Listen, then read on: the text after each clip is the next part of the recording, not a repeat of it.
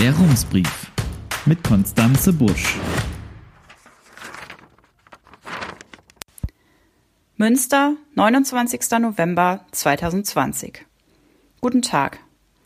Für Lehrkräfte, Schülerinnen und Eltern hatte die Stadt in dieser Woche eine gute Nachricht. Die Schulen in Münster scheinen keine Corona-Hotspots zu sein. Rund 50 Schülerinnen und sieben Lehrkräfte wurden in den ersten drei Novemberwochen positiv getestet. In Quarantäne befanden sich in diesem Zeitraum etwa 1500 Schülerinnen sowie rund 70 Lehrkräfte. Gemessen an den gut 51.000 Kindern und Jugendlichen, die Münsters Schulen besuchen, seien die Infektionszahlen gering, schreibt die Stadt in einer Pressemitteilung. Es stimmt, die Zahlen deuten nicht darauf hin, dass es in den Schulen besonders viele Infektionen gibt. Viele Beteiligte hätten sich diese beruhigende Nachricht allerdings schon viel früher gewünscht, spätestens in der vergangenen Woche. Ein kurzer Rückblick. Rums hatte Mitte Oktober bei der Stadt angefragt, wie viele SchülerInnen und Lehrkräfte infiziert und in Quarantäne seien. Auf mehrfache Nachfrage teilte das Presseamt uns Anfang November mit, es könne keine Angaben zu den Quarantänefällen von Lehrpersonal und Schülerschaft schicken. Die Fälle, Zitat, müssten von Mitarbeitenden im Gesundheitsamt händisch sortiert und dann einzeln gezählt werden. Das sei angesichts des Infektionsgeschehens leider nicht zu leisten. Das klingt, als müssten die Leute im Gesundheitsamt Zettel aus Ordnern heraussuchen. Ganz so schlimm ist es aber nicht, wie wir vom Presseamt erfahren haben.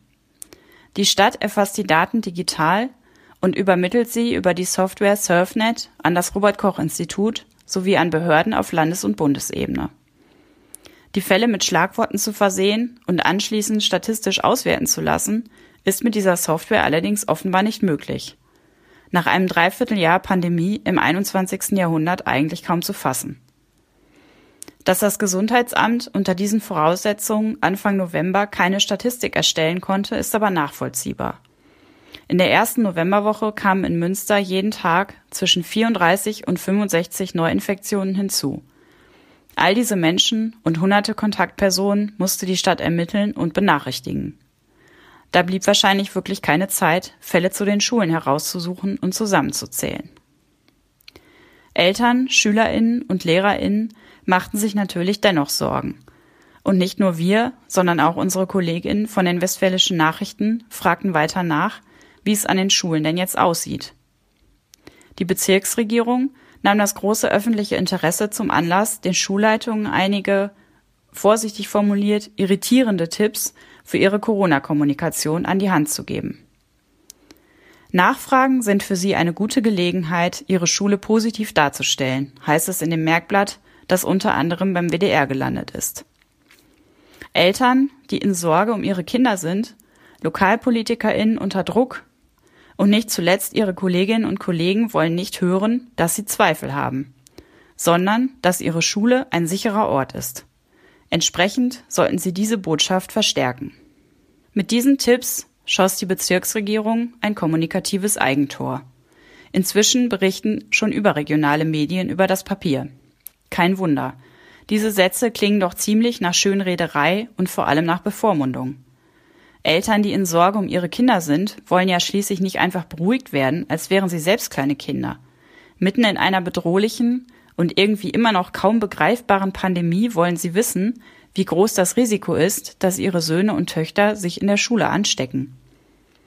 Anfang dieser Woche forderte die Stadtelternschaft, die Stadt möge doch bitte endlich über die Infektionszahlen an den Schulen informieren, und zwar ab jetzt wöchentlich. Jetzt muss das Gesundheitsamt sich doch die Mühe machen, die Fälle zusammenzutragen. Der Vollständigkeit halber hier noch die übrigen guten Nachrichten von der Stadt. Mit den Luftfiltergeräten sei man zufrieden, sie seien auch nicht so laut, dass sie den Unterricht stören. Seit dem 12. November beginnt der Unterricht an neuen Gymnasien eine halbe Stunde später als üblich, damit die Schulbusse nicht so voll sind.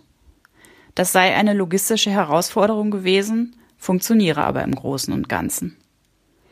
Rein digitaler oder sogenannter Wechselunterricht, zu dem jeweils nur die Hälfte einer Klasse ins Schulgebäude kommt, sei für Münster kein Thema.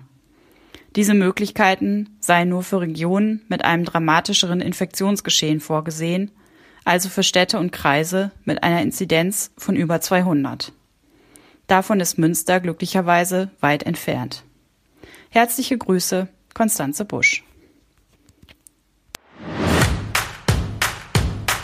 Der Rumsbrief. Was in Münster wichtig ist und bleibt.